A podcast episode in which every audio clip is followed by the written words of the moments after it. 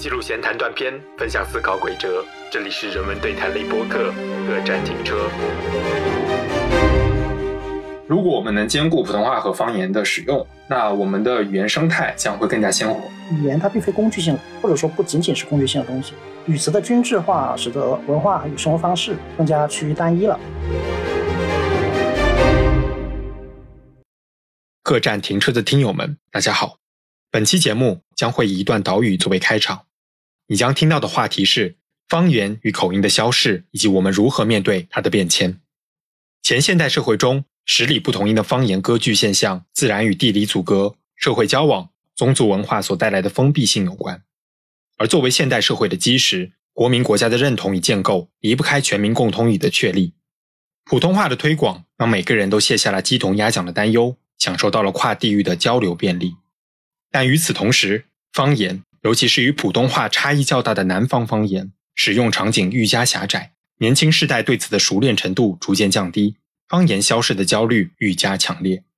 我们无法忽视，对于方言与口音的傲慢与偏见，依然深埋在观念之中。这种偏狭基于一种对方言与口音的鄙视链，它或许是某种文化教育的长期结果。方言被贴上了低俗、市井、不文明的标签，歧视方言与口音。指向的就是使用方言与口音的人。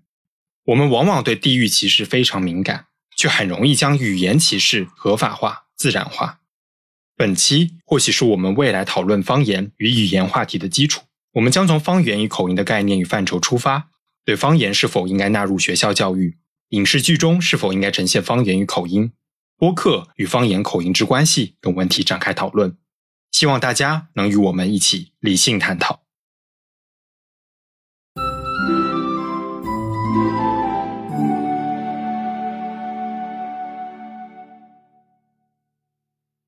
我们作为一档播客节目，那播客能够呈现给大家的最主要的就是我们的声音啊，当然观点是后面的了，声音是我们的外皮嘛啊，所以我们这一期打算聊聊口音和方言的话题。我们也知道，我们在说话的时候不可避免的会带有一些口音嘛。有人说口音是人语言的一种字体，当我们呈现出来的时候，别人第一时间 get 到了是我们的这个声音是如何呈现的，而不是它背后所代表的观点。那么，关于播客和口音的关系，其实每位主播都是非常敏感的，因为播客它是一个纯粹的声音媒介。而且，如果说这个主播的口音让你觉得不舒服，或者说他说的话你觉得很难听懂，那你直接会把这个节目关掉了。一个主播的声音，它的音质是决定了这个播客质量的第一要素，它就相当于我们见一个人他的一个第一印象。我们把这一档关于口音和方言的节目放在现在这个时间点呢，其实我们也是纠结再三的。其实这个话题我们在一开始最初的选题设想当中就已经纳入其中了。但是因为它本身具有一定的敏感性，而且聊起来也有难度，就我们很怕受到一些听众的指责，或者是怕被骂吧，就是简单来说。所以我们想先通过前面的十来期节目，了解一下听众的群像是怎么样的，他们属于哪一种人，他们讨论的素质怎么样。通过这十来期，我对我们的听众逐渐建立起了一种信心，就是说，我们相信他们是能理性讨论问题。所以说，我们之后的节目当中，可能会更加凸显出我们在表达某些观点的时候，一种比较个人的、个性化的立场。至于以后会不会有新的受众群听到我们现在节目，那我们无法预知，只能说对得起自己吧。对我们每次都讲这个话，就是首先我们表达的东西是我们自己想表达的，其次那也要考虑到观众他的一个接受度。那观众是不是能理性的回馈我们的观点，或者说理性的与我们去讨论，而不是进行一些人身攻击？这个是我们非常在乎的。那之后我也会试探一下这个观众和我们表达观点的这个平衡点在哪里。这个是我们在做节目当中逐渐摸索的。而口音和方言正好就是这样一个嗯试探性比较强，或者是更带有个人色彩的一个话题吧。所以我们也打算投石问路，打算以口音和方言这个话题作为一个自我的呈现。呃，看这样的自我呈现能够带来怎样的反响吧。因为口音和方言，它是一个没有办法端水的话题，它没有办法做的四方它是每个人都会遇到的问题。对，对我很难去说一个像谷歌娘那样的一个很中性、很电子的口音是很难的。我们都会有生活轨迹，都会有自己呃发音的习惯，所以在这个问题上，或许你可以不关注它，但是它代表的背后的文化和它的具有的意涵都是一直存在的。那我们在之前的节目 J C 零三当中，那么聊了一下南宁在大众媒体当中口音的一种普遍的刻板印象吧，还有是南宁的方言发生的变迁。当我们今天这期节目不会再涉及较具体的某种方言，可能会举个例子。当然，我们是想讲的是方言或者口音这个现象本身，我们讲的更加的概念性一点。对，就不管你掌握的是怎样的口音，你说的怎样的方言，你能在之中找到一些共性，而这个共性能够更好的指引你在说话过程中的一些思考吧，那也就是我们的一个初衷。那根据惯例，我们先来提出几个问题啊，从从问题引入我们的讨论吧。那大家讲话会带方言吗？或者说大家会意识到自己讲话是带有方言的，或者口音，或者说是在自己意识到有这样的不同的讲话腔调或者是方式的时候，会刻意的去改变它，会这样吗？还有一个就是，不光是对自己，在听别人的时候，大家大家会不会注意到别人在讲话的时候所带的口音，以及这口音背后他所基于的文化或者他从哪里来的？那在进入我们的正题之前，我按照惯例，一般我们会对一组概念进行一个辨析。那今天我们要辨析的就是方言和口音。那么方言呢，它就是相对于共通语来说的，也就是我们的普通话，它是基于某个特定地域的地方性的语音变体。那么口音，其实我们说的还是普通话，只不过我们受到方言的影响，发生了一些语音语调上的变化。那这个变化的原因，当然还有我们的发声器官所导致的一些因素。我们每个人的舌头、声带、喉咙的结构都不太一样，在这个过程中呢，我们在发音上就会产生一些个人的变化。啊，当然还有技术上的原因，因为以前录音技术不是很发达的时候，我们很难去听到一个正音，所以我们每个人只能根据自己能听到的声音，然后去调整自己的发音习惯、发音方法。这个过程中呢，就会千差万别。那总的来说，口音就是一种相对于标准音而言的不标准的发音，它的产生受到发声器官、技术权利以及地理区隔的影响。那可以举个例子，比如说我们经常说的哪里哪里的普通话。啊，像是一种塑料的普通话，或者四川的普通话，简称川普；呃，上海的普通话可能简称沪普；广东的普通话我们简称粤普之类的。那这种什么什么普通话，它其实代表的就是那里的口音。但是我们在说口音的时候，其实我们还是在说的是普通话，只不过它和非常标准的那种普通话产生了一些差别，这个就是口音。那么的边界在哪里？其实边界是比较模糊的。其实边界基于的是这个说话者和听话者他们的一个判断。比如说我说话者。我想说的是普通话，但是可能我发出来音非常不标准。那么在听话人那里，可能他说的就是一种听不懂的方言；但是在说话者这里，他说的其实是普通话。当，他意不是意识到这种是口音，这个就不知道了。但是如果说我们说的就是纯粹的方言的话，那这个是很容易辨析出来的，就是整个用词都是会有不一样的感觉。那么我们要如何理解方言、口音和标准音三者之间的关系呢？我们可以做这样一个设想：假设这里有平行的弦，然后弦会振动嘛？那这里第一根弦就是标准音，标准音的振动，这根弦的振动幅度就是口音的区别。那和这根标准音的弦相平行的还有别的弦，然后它们是方言，所以在方言的振动区间里，它也会有不同的口音。但是这个标准音呢，它是一种理想状态，我们只能部分的或者有限的接近它，我们不能完全的在它的点上。根据我们刚才提到的，我们在发音中遇到的种种机制的原因。我们的发音呢，总会带有一些各种各样的偏差，以至于我们无法接近这个理想的标准音状态。所以，就像我们写字时都会带有笔记一样，我们在说话时也不可避免的会带有口音。那让我们来举几个例子吧，比如说很经典的呢了不分啊，把牛奶说成牛奶，这在一个绕口令里面体现的比较明显，那就是刘奶奶找牛奶奶买榴莲牛奶。那还有 F 和 H 部分呢？比如说有个绕口令，就是黑化肥会挥发。对，还有平翘舌、滋滋不分啊。所以这个是在方言的影响下的一种口音变化。但是我们说的很明显还是普通话，只不过是受到一些影响，导致了有些特定的声母啊发生了一些变化。也就是说，当我们说一个人说话不标准的时候，他那个不标准指就是他带有一种口音，或者我们也可以说某种方言不标准，那就是在这个方言内部它发生了一些音变。那如果是我们说一个人普通话不标准，那就是这个普通话发生了一些音变。但是我们往往不会说一个人他在说着方言，然后说他普通话说的不标准，这个应该是不会的。对，因为他说的本来就是两套系统下的东西。好，那我们先要明确一下普通话的概念。那这个概念我是不敢怠慢的，所以我必须要找到一个很权威的教材，就是我以前在中文系的时候上现代汉语课所用的邵敬明老师编的《现代汉语通论》。这本书当中对现代汉语就是普通话做了一个很明确的定义。那么它指的是现代汉民族使用的共通语，是以北京语音为标准音，以北方话为基础方言，以典范的现代白话文著作为语法规范的普通话。这个就是它一个完整的定义。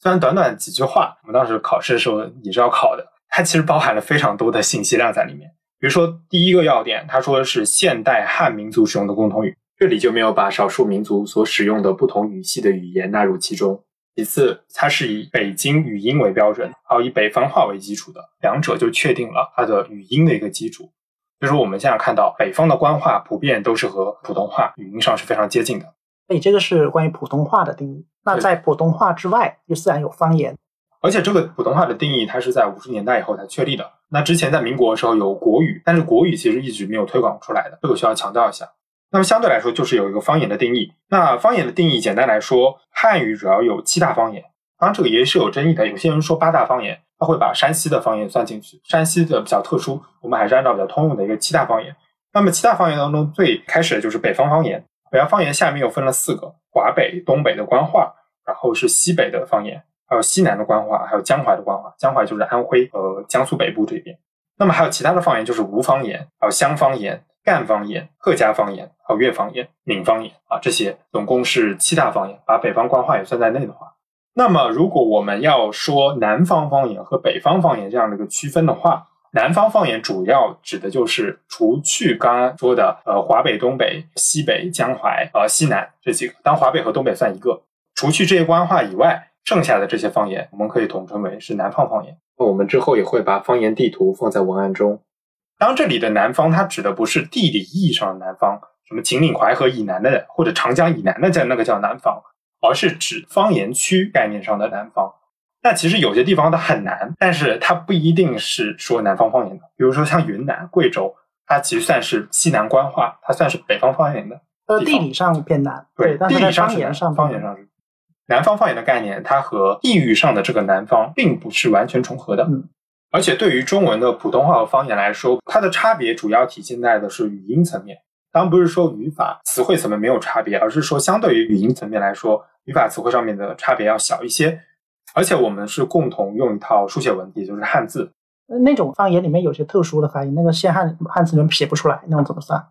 他但是他写出来也是汉字啊。啊，知道是。它可以用一些，你可以为了它造新的对，为了它造一些新的汉字，或者说可以去做一些词源学上的溯源，找一些文献里面的字，看看它原来指代的是什么意思。基本上都是能找到的，在那个古代的典籍里面。这就是所谓的方言正字。当然，这个方面正字就是正确的正，它就是符合标准规范的字形。当然，这个方面也是比较有争议，就是关于哪个字才是这个语音的正字，会产生一些争议的。而且有些正字它特别特别复杂。你现在人根本就接受不了，那可能会用一个相对来说我们现在比较常用的字来去代替它。当然，它可能跟原本的意思它是有些差别的。对，我们只取它的音，不取它的义了，为了发音就行。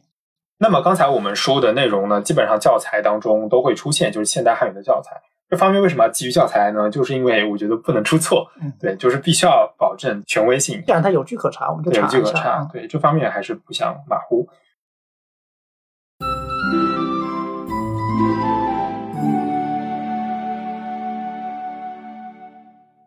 那么，其实关于语言文字使用的法律也是有的，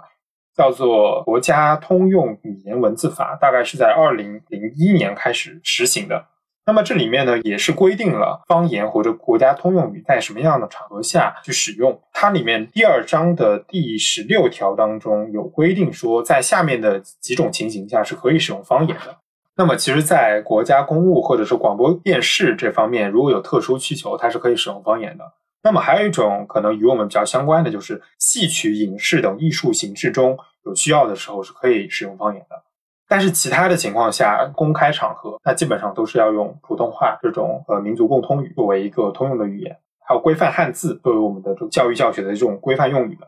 当然，这个法律法规主要是规定我们的公共场合怎么样去使用标准语，但是我们的日常场合是使用方言还是普通话，这个是在法律法规中不会去做限制的。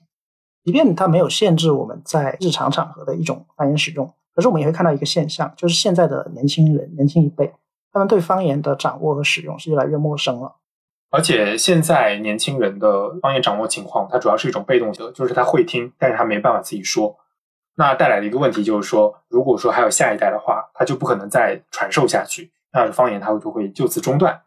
因为他的方言习得来源大概率是他的长辈，而不是他的同辈。对，当他的长辈不在的时候，他们已经没有想法和兴趣去把这个方言传承下去了。哪怕他听得懂，但是他输出是做不到的。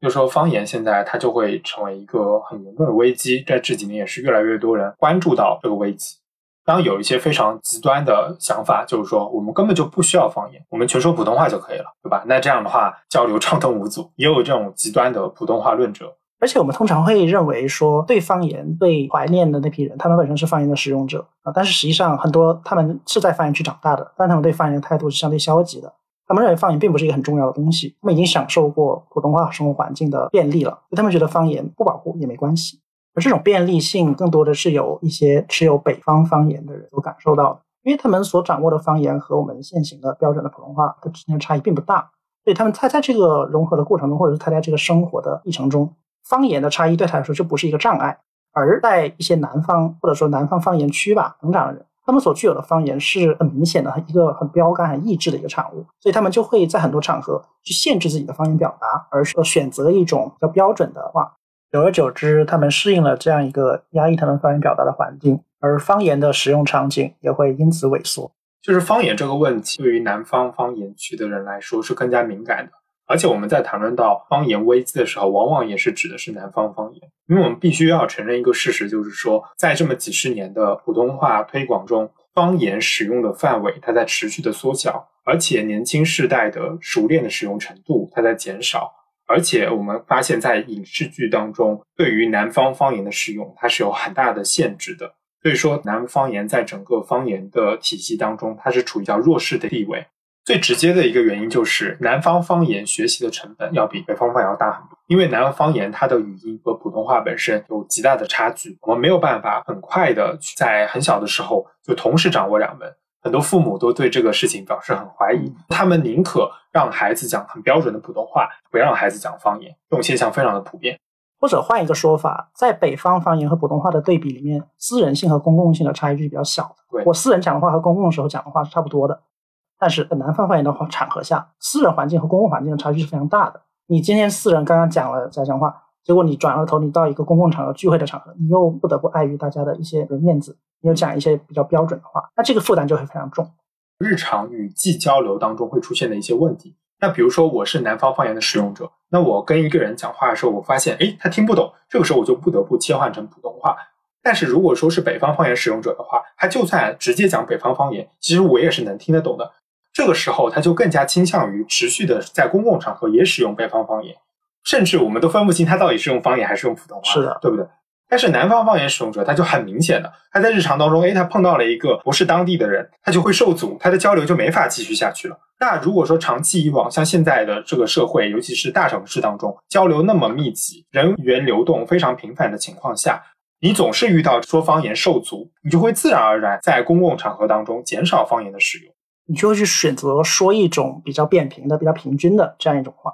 所以说，在语音带来的差别，它其实直接影响到我们日常使用它的意愿的。那我们会遇到一个比较有争议的一个场合，就是在学校里。学校作为一个公共场域吧，它是需要用普通话的。比如说，在国家的语言文字通用法里面，它在第二章第十条里规定啊，说学校及其他教育机构以普通话和规范汉字为基本的教育教学用语用字。法律另有规定的除外。学校其他教育机构通过汉语文课程教授普通话和规范汉字，使用的汉语文教材也应当符合国家通用语言文字规范和标准。这个的确是有规定的。可是，在学校这样一个公共场合里面呢，它是否有一些私人的部分？比如说，在你课间私底下谈话的时候，老师找学生私底下谈话的时候，或者是哪怕回到宿舍在食堂里互相聊天的时候，这个时候能不能使用方言呢？这其实很很有争议，因为有些地方是不允许的，它限制的比较死，只要被发现可能要扣分什么的。啊，当然我们想讨论就是说，这些地方究竟是不是一个公共场域中的私人场域？如果它是的话，那么这法律是否能够限制到这些私人场域的语言表达？就是学校它是一个公共场合，这个是明确的。但是公共场合里面它有公共性的谈话，比如说我们的课堂、学校的集体活动，还有学生讲话之类的，这种面向公众的，那它就是公共的谈话。但是学生互相之间私底下，或者是老师互相之间的这种谈话交流，它不公开的，那这种时候它能不能用使用方言的？有些地方管得很严格嘛，你跟他说，甚至会出现老师要扣工资之类的这种情况都会发生。但是我们知道，其实，在我们学生时代，我们交流最多的就是我们的同学，而且我们待在学校的时间是远远超过家庭的。那所以说，如果在学校不能使用方言与同辈进行交流的话，那方言使用的场景就会大大的受到压缩，那方言使用的熟练程度也会受到限制。而这个问题是会延伸或者说波及到你的完全私人，比如说家庭场合的语言使用的。如果你在学校里白天这八九个小时，你完全都不使用方言，那么你回到家，你可能也没有使用方言的心了。对的，这个就是它有个连带关系，就是如果说你在一个语言当中，你没有浸泡足够长的时间，它自然就会萎缩，这个是很正常的事情。而且，如果老师总是对孩子说你不要使用这样的方言说话，那孩子可能就会对这个方言产生一种羞耻感。那针对这样的现象，也有人提出一个方案，就说是否要把方言教育引入学校教育。当然，具体细节是可以讨论的，比如说是在什么阶段，幼儿园、小学阶段。然后引入方言教育，然后方言教育所占的课程比重可能有多大多大？这样，甚至还存在一种更为极端的主张，就是说在学校的日常教学里面也可以使用方言。对这种看法真的非常主张，而且我是不太赞同这种极端的看法的。这个现代民族国家，它在确立自己的规范语言文字的这个时候，它必须要在学校去教学这个规范的语言文字的使用方式，就是我们的语文课。那么在其他课程也是同样的。那方言进课堂呢，可以分为两个层面。第一个方面指的是方言作为媒介语言进行教学活动，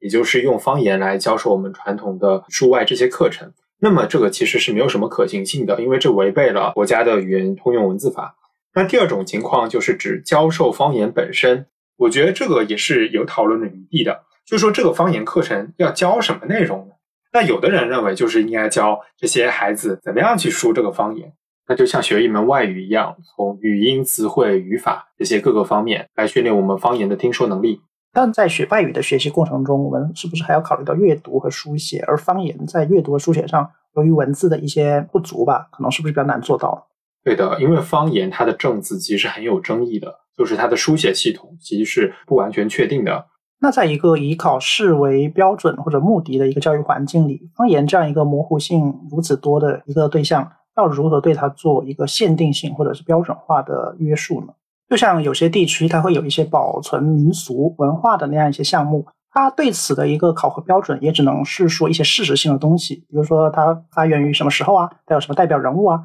它是在什么地区比较盛行啊？那这样的一些考试究竟和一些历史常识或者是地理课上的一些考试能做多大的区分呢？我觉得这也是值得思考的问题。那作为语言本身的方言，它又面临一个输出的一个问题。因为我不能只考虑接受，光是接受无法考核，比如学生他是否对这个方言有一定的了解。那如果要输出的话，这个又存在一个方言内部如何确定它的标准音和它的标准书写系统这样一个问题。这确实是一个非常困难的问题。如果我们要将方言标准化，那方言就变成了另一种像我们语文课上，对吧？它需要一个教材，它需要一套标准的语音，甚至是考试课纲，还有一整套的评价机制。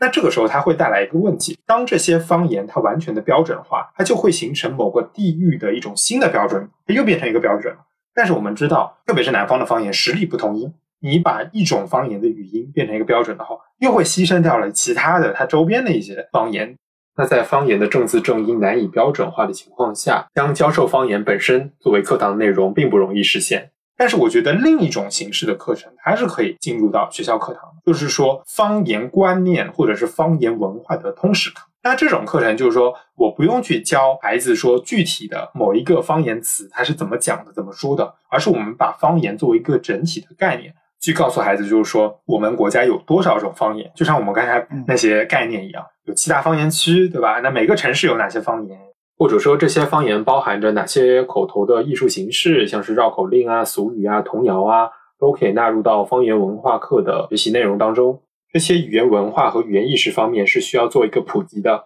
就像我们现在知道啊，中国有五十六个民族，什么什么，它就是一个常识性的、通识性的课程。但是我发现，就至少在我的中小学教育当中，好像是没有这样的。只是我上了大学，我进了中文系，上了现代汉语课，我才接受到了这样的常识。但是我现在觉得，这个是大家都应该知道的一件事情。我们只有知道了有这么多方言，有这么多口音的存在，我们才能更加包容其他人去说方言，去说他们的口音。这个方言教育会不会存在一个问题啊，或者说一个障碍？是因为我们在学习语言或者是接触不同语言的时候，我们依赖的更多是听觉，因为语言嘛，作为一种口音式的东西。而方言或者说语言观念这个东西，它势必要接触大量的语音语调作为它的那个素材被你所接受。这和你知道中国有五十六个民族还不太一样。五十六个民族，我只需要把不同民族的风土人情作为图片呈现出来就可以了。但是如果你要呈现不同地方的方言，你可能得做大量的语料搜集。那这个语料搜集对在学校中学习的学生而言，是不是一个负担呢？他不用亲自去做一些语料收集或者接触，他只要有一些间接的这种语料库当中，现在很多这种语料库非常多，他只要听到这个东西啊，知道是怎么样一种方言，大家去感受，增加这种对方言的感受力，或者增加对方言的一种识别。那我觉得他就已经达到目的了。是的，啊，但是现在很多人他们所说的啊，就是我们要在学校当中去教授方言，就是比如说早上好怎么说，对吧？晚上好怎么说？但是我觉得这样的语言知识并不是学校去承担的，而是在家庭的教育中去发挥作用的。那我在准备这期节目之前呢，也是去上海的语言工资委员会的网站上去查了一下他们的相关工作要点吧。其实当中也是有提到方言方面的这些文化体验的活动的。比如说有提到保护传承地方语言文化，在在幼儿园开展上海方言文化的体验活动，鼓励社会各界举办关于这种童谣传唱的上海地方语言文化的活动。那么这个是在幼儿园这个层面，但是我觉得这就是一种非常好的方言文化体验的一个课程。那它不直接涉及到语言的知识，而是说跟大家普及一种观念，就是我们要有这种方言，而且我们要保护传承方言背后的这种文化。你得让他们知道有，然后这种有并不是一件坏事，或者说我们在这样的通识课里面给学生树立一种语言观念，在这观念下，他可能会自主的去接触一些他可能感兴趣的方言。那话又说回来，自主性或者说积极性很重要，可是如果没有积极性呢？他如果对方言不感兴趣呢？那这个时候，如果方言课程作为一个需要占用到考核分数、考核标准的这样一个时间模块的话，那会对学生的那种积极性造成一个负面的影响。而且在这样的课堂上接触到的方言文化与该方言在实际运用中，呃，在实际运用生态中的一个现象，可能是有一定出入的。也就是说，他在课堂上接受到的内容，在实际生活中是没有运用场景的。这样的东西更多只带有一种历史价值，而没有使用价值。这对方言的传承真的是有正面作用的吗？我觉得是要打个问号的。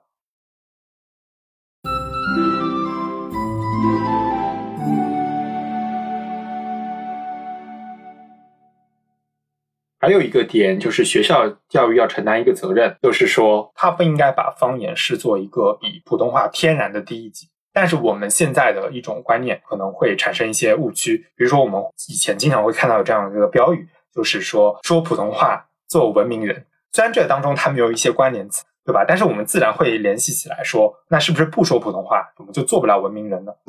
对，汉语的短语之间的连接词是很随意的。我只呈现一个 A 一个 B，这个 A 和 B 之间你构建什么样的关系是你很主观的，而这个在特定场合之下的一个表达，你是会带有一种惯性或者说是特殊的一个习惯的。比如说在普通话和文明之间，你自然而然会建立出一种联系，就是文明人都讲普通话，所以讲普通话是文明的。这种联系一旦建立起来，那普通话背后所代表的它的文化就自然而然成为一种主流，而与此相对的就就是末流或者是支流。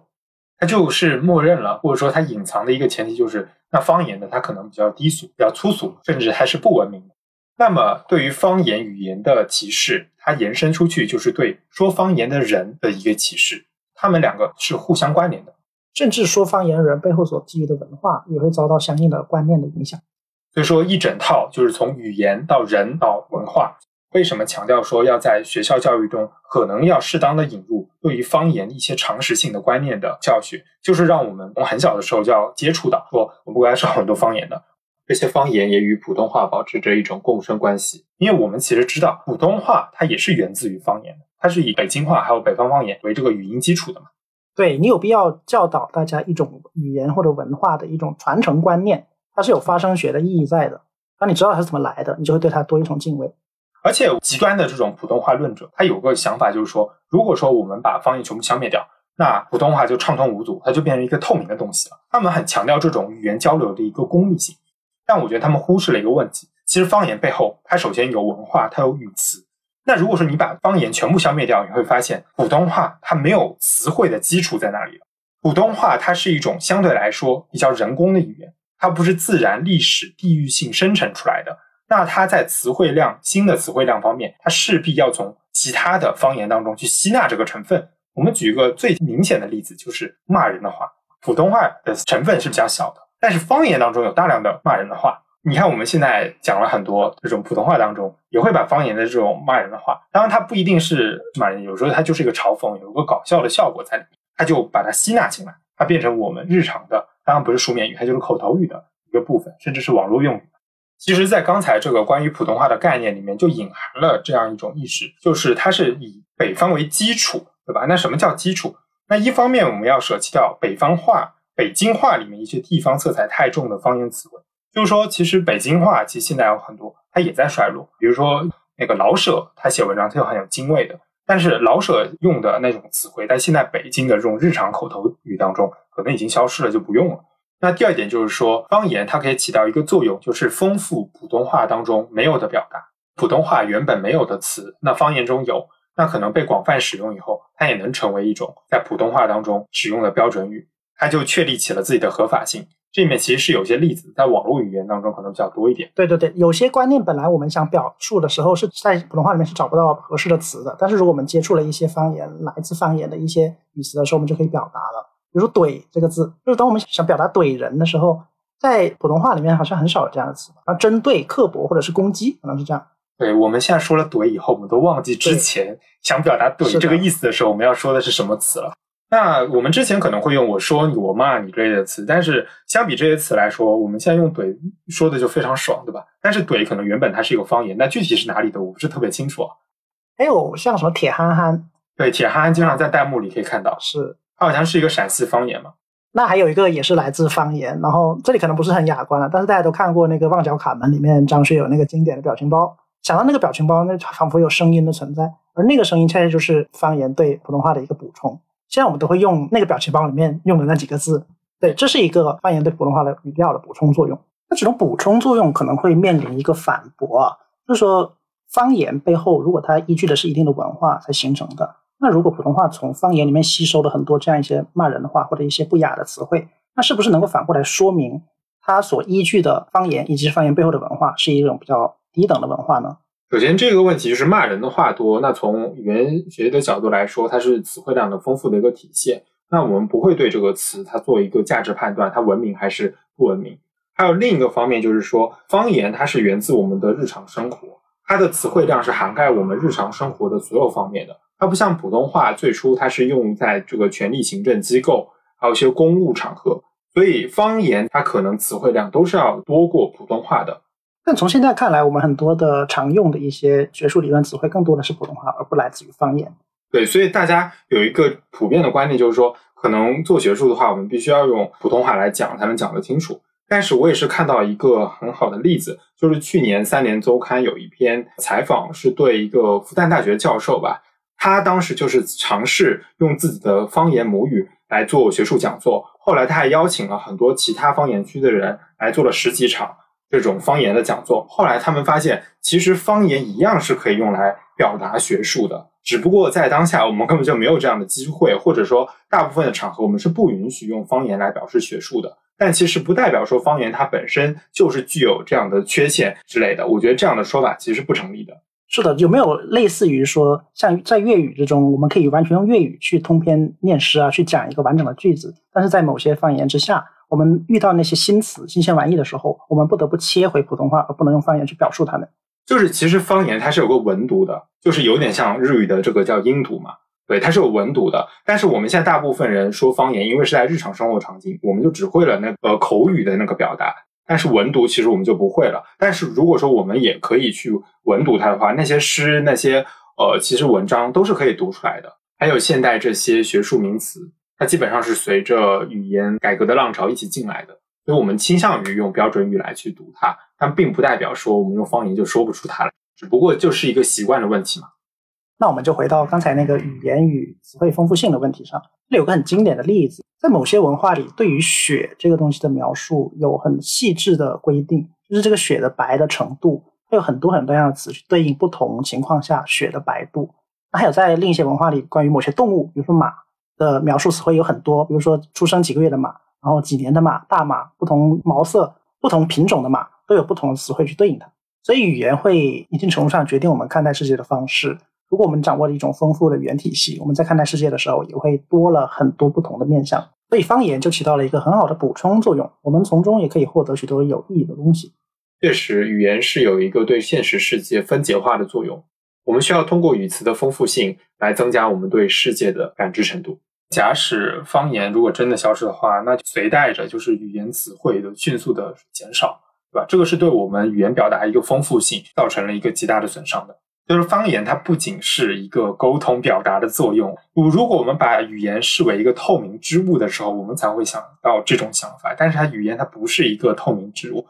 它对于我们理解世界，还有对于这个世界的一个建构，它是很有作用的。就包括我们说话用什么词来表达的时候，这个选择语言的准确性，那方言它是一个很好的补充。我们在普通话形成的时候，其实也是吸纳了大量大量的方言的。这个方言不仅是北方方言，也包括南方方言。而且中文很强的一点是，它有同样的汉字，就是我们现在在网络上跟不同人沟通的时候，我们并不太需要在意对方讲的是什么样的方言，或者他有怎样的口音什么的。我们只要打出同样的汉字，我们就可以沟通了。像刚才说到了张学友那个表情包。那三个字的发音，其实对吧？很多人不一定能够很标准的发出那三个字在那个方言里面所具有的音，但是我们一样可以通过汉字的形式写出来，那这个就可以达到沟通的目的了。而“铁憨憨”三个字肯定在原来的方言它不是这么读的，它是别的音，但是因为汉字是一样的，我们就直接可以借过来，我们用普通话读。但是它原本是个方言词汇。那如果没有了这个方言的话，我们就没有这样的词汇。是的。因此，从中文的生命力来看，保留方言和推广普通话之间并不构成冲突。其实，在现在的现代汉语教育和研究当中，就是认为推广普通话呢，它并不是为了禁止和消灭方言，而只是为了消除相互间的语言隔阂。如果我们能兼顾普通话和方言的使用，那我们的语言生态将会更加鲜活。我在知乎上看到一句话，我觉得说的特别好。他说：“如果大家都会讲普通话，这是很好的事情；但如果大家都只会讲普通话，这就不是一件好事了。”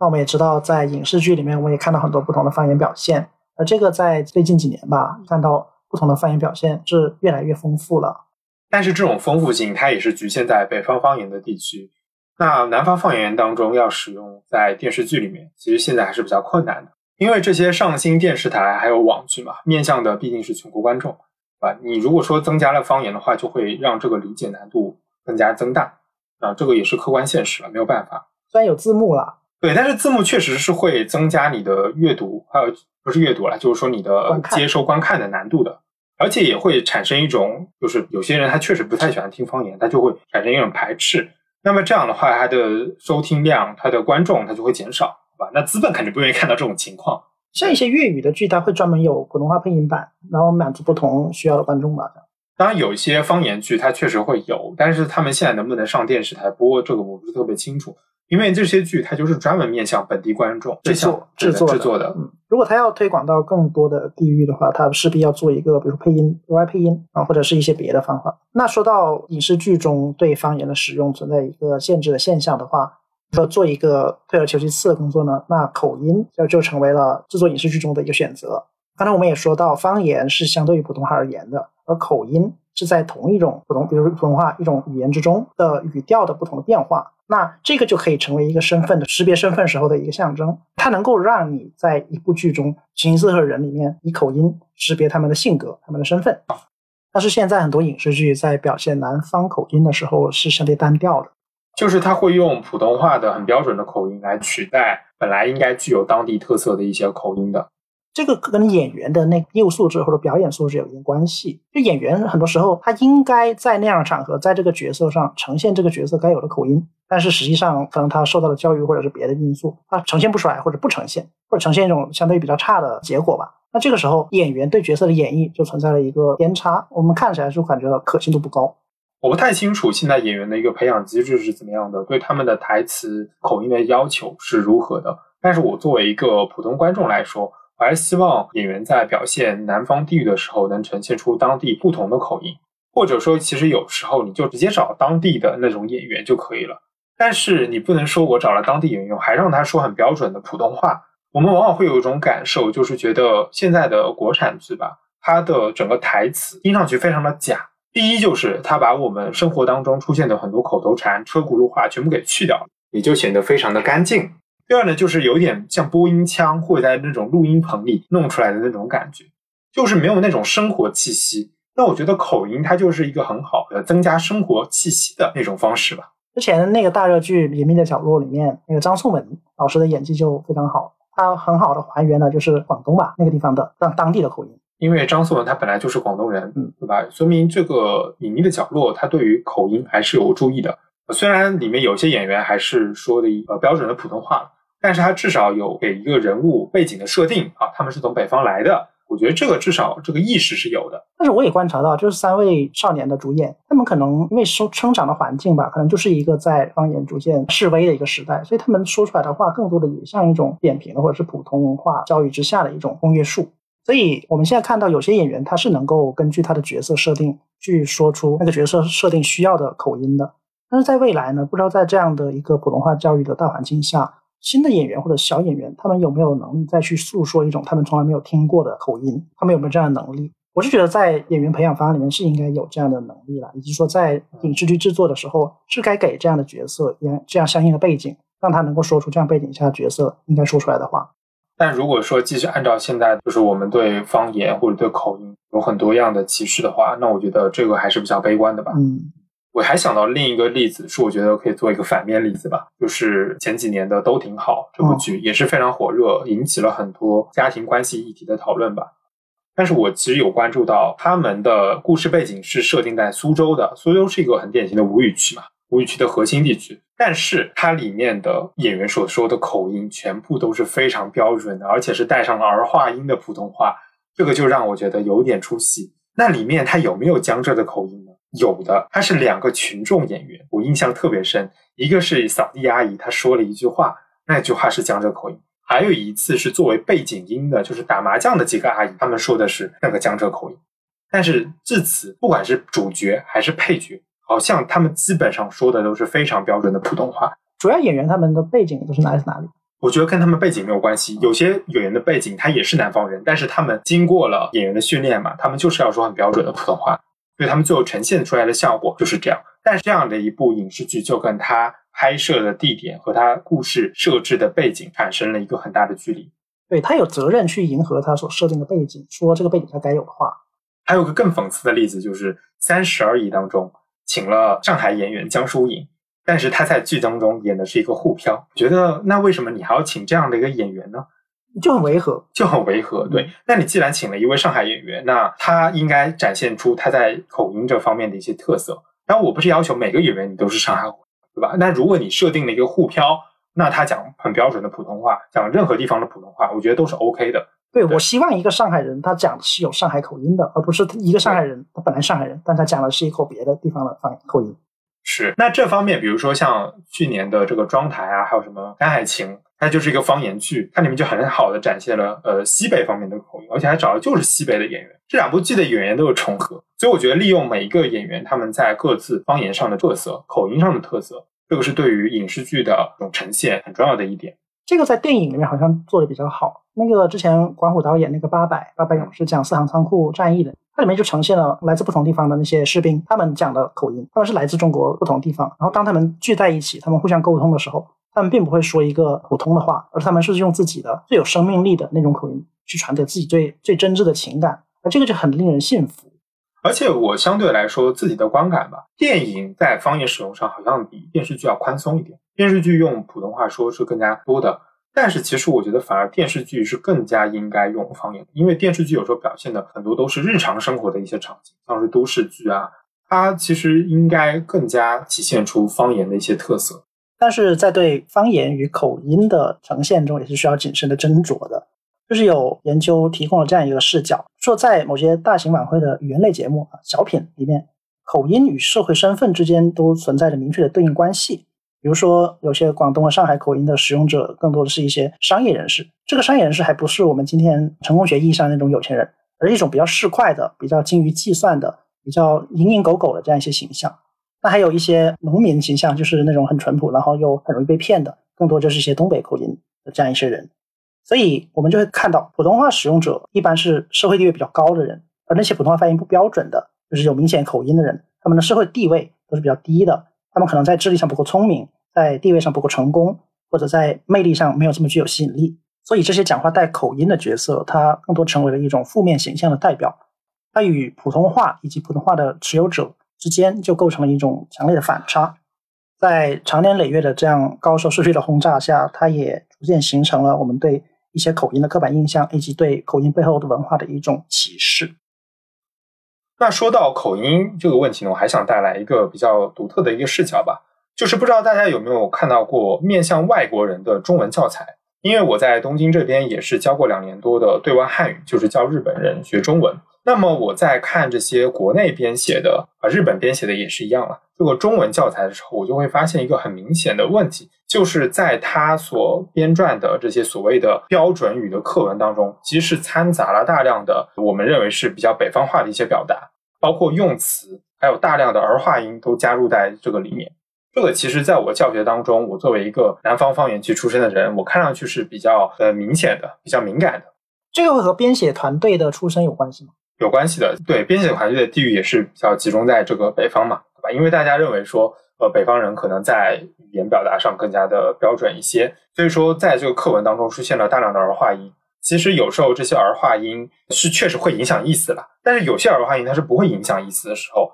那这个时候还是加了儿化音，这个确实给教学方面带来了一定的困难。其实我们知道，就是日本人他其实学这个儿化音非常非常的困难。而且教的很多日本人，他们是到广东或上海去出差的，很实用性的目的。那其实也没有必要去学习儿化音。还有人是想了解一下汉语这个语言本身，对，但是当兴趣来学的。而且儿化音在对外汉语教学当中，它是有一点怎么说争议的地方，就是因为儿化音它本身很难的标准化。那什么时候用儿化音，什么时候不用儿化音，这个确实有一些呃可以探讨的空间在里面。那所以说，我觉得教材它在编写的过程中，是不是应该采取一个更加中性化、更加居中的一种表达方式呢？我们应该寻求一个最大公约数，就是淡化掉儿化音这个方面的教学，可能会是更好的一个取舍吧。当然，有些儿化音它确实影响意思，这个我要反复强调的。但有些它是不会的。这个应该在教材里面跟语言学习者，就是跟他说一声。跟他说，这个是在这里，可能是一个特例，或者是某些地域的特殊现象。复杂啊，这倒是。如果要讲到，就是说哪些地域用哪些词，这个对于学习者确实增加了很多的困难。但是我是觉得说，确实从对外汉语的教材当中，你能感受到，就是什么叫标准，它其实它是一个区间，它不是一个很明确的点，对吧？大家对于这个的东西的理解，它是有不同的。比如说南方人看到了和北方人看到这个，大家的感受肯定就是不一样的。那这个也涉及到刚才我们说的一个问题啊，就是说汉语或者中文，它的语音和文字是有存在一定鸿沟的。我们在学日语的时候，日文的时候，就是老师会跟我们说，这这个就是江户或者东京的标准日语，对，而不是关西的日语。为什么？因为关西的日语它写出来就是不一样的，对，所以你说出来也会不一样。那我们在学中文的时候，可能就不会这样，就同样有三个字或一个词，北方人念和南方人念可能不一样了，对。但是这个你如何跟外国的汉语学习者说呢？那这个很微妙的事情。所以口音这个问题，它不只是在我们语音共同体的内部的一个问题，它其实也影响到我们如何定位汉语是什么，标准的汉语是什么。那我们是不是要包容更多的这种汉语的口音？那在比如说像教授外国人，我们教授怎样的一种口音的一个取舍？那这个是一个很值得探讨的问题。它在传播上体现着我们文化的内涵。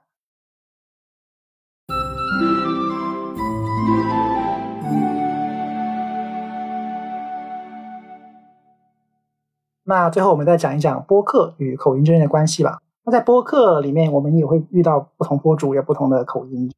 那其实我自己是非常能接受博主带有自己地方的一些口音的。对，有些人不能接受这一点，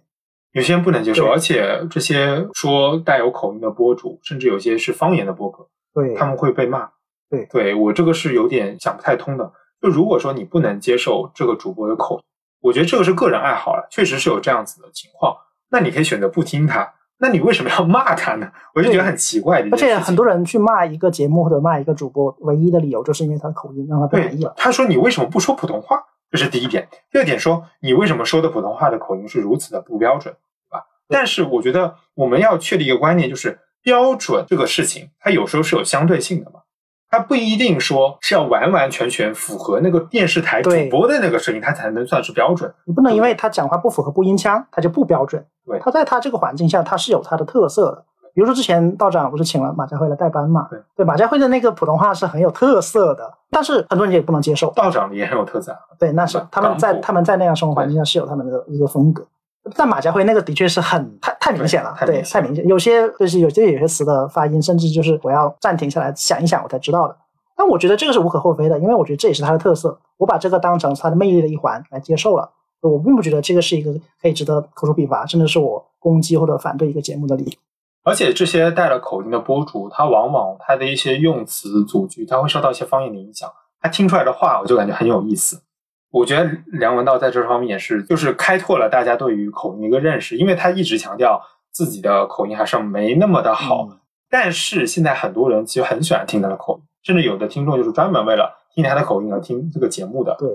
那其实我还可以举一些其他主播的例子，我也是比较喜欢听，比如说像东亚观察局的几位主播，他们就是很典型的这个江浙口音。那还有另一位是也讲过方言议题的主播，是拆盒子的，他是一个潮汕的口音。还有一位是在东京的主播，叫插尾，还是介绍，也经常在我们评论区下面评论的，互动互动。对互动的。然后他也是做了一个日本便利店的美食的节目吧，他就是用他的西南官话讲，非常的可爱的那种口音。有人对口音产生反感，是因为他们听不懂。就是口音你的偏离程度达到一定量的时候嗯，它表达出来的东西你是不懂的。这和你讲的比较快，比如他讲的快的时候听不懂，其实类似的。但口音的区别在于呢，你听不懂这个口音，别人听得懂这个口音，就他要要传达的意思，也就是说他要针对的对象群，实际上是对他这个口音是能够接受的。对你不能接受，你可以在评论区提问，或者是从别人的反馈那里知道，比如说某个词它发音用口音发的，对你可能听不懂，那你可以通过这个形式去知道它的意思。我觉得在现在这个时代吧，口音重到听不懂的情况下，真的越来越少了。因为我们大部分博主，首先这样年轻世代比较多，我们都是接受了这种全面的普通话教育成长起来的，所以大部分播主的口音或多或少有一点，但是基本上还是挺标准的。我觉得是的，在那个标准的阈限之内吧。但是，比如说像以前会出现确实口音重到听不懂的，比如说像大学里面的老教授，哎，真的确实会有这种听不懂的情况。像我以前确实有遇到教授，就是讲话我听得非常吃力，这种情况确实是有的。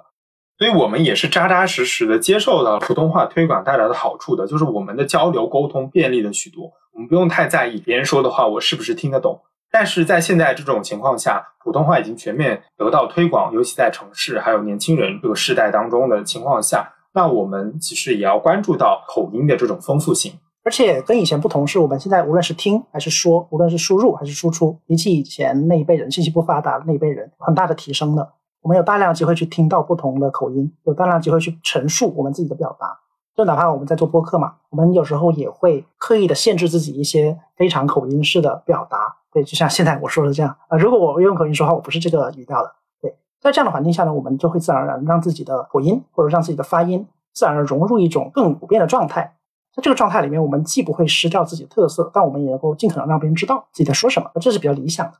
我自己在剪辑节目的时候，我感觉我说话的腔调吧是比一般日常语言要标准一些的，但是其实或多或少还是能听出一些的。然后，因为我们毕竟不是一个以这个要强调自己的这个语言语音特色为主的一个节目吧，所以我们还是尽量的用比较标准的普通话来听众来呈现我们的内容吧。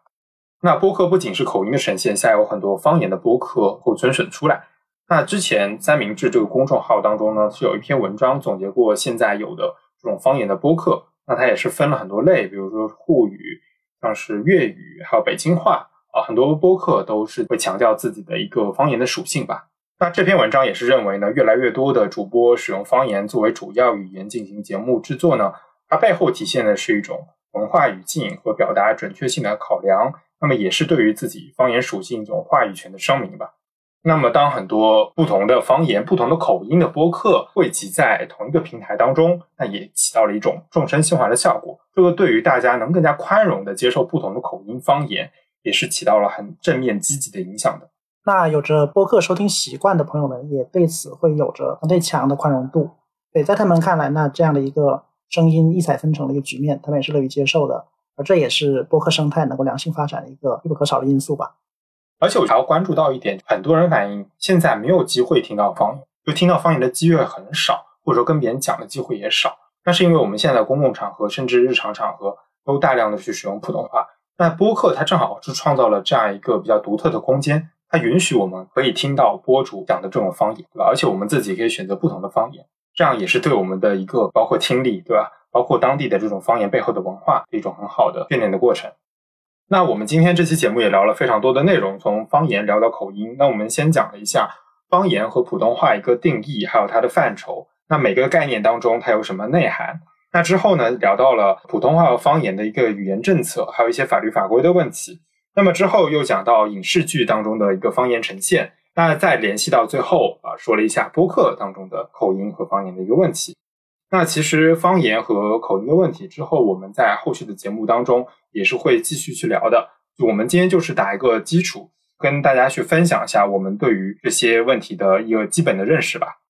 其实还有一个很重要的点，也是我自己研究的方向相关的，就是和方言如何进入文学作品，文学作品是一个书面用语的系统这个问题非常的相关。我觉得这个可能需要单独一期去聊。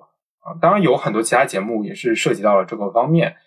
我们这里挖个坑。对，我们这里先立一个 flag，那我们之后再去聊，因为它跟我们今天讲的口音，口音它还是一个口头语的系统，这个还是差别比较大的。因为文学中的方言，它可能它既不是方言，它也也不属于纯纯粹的普通话，对吧？它是一个比较特殊的语境，所以我们可能会在之后再去聊。好，那最后我们总结一下本期提到的一些观点吧。我们当然支持推广普通话的基本语言政策啊。我们也认为普通话在这个教育普及中呢，它起到了无法替代的作用。那我们需要重新思考的是，我们或许应该以一种更加包容的态度去面对方言与口音。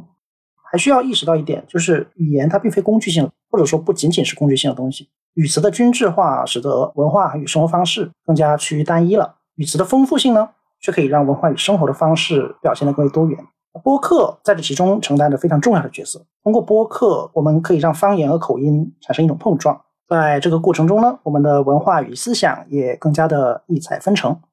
我们本期节目就到这里。那大家如果对方言与口音有任何的见解与体验，都可以在评论区与我们互动。那我们下期节目再见。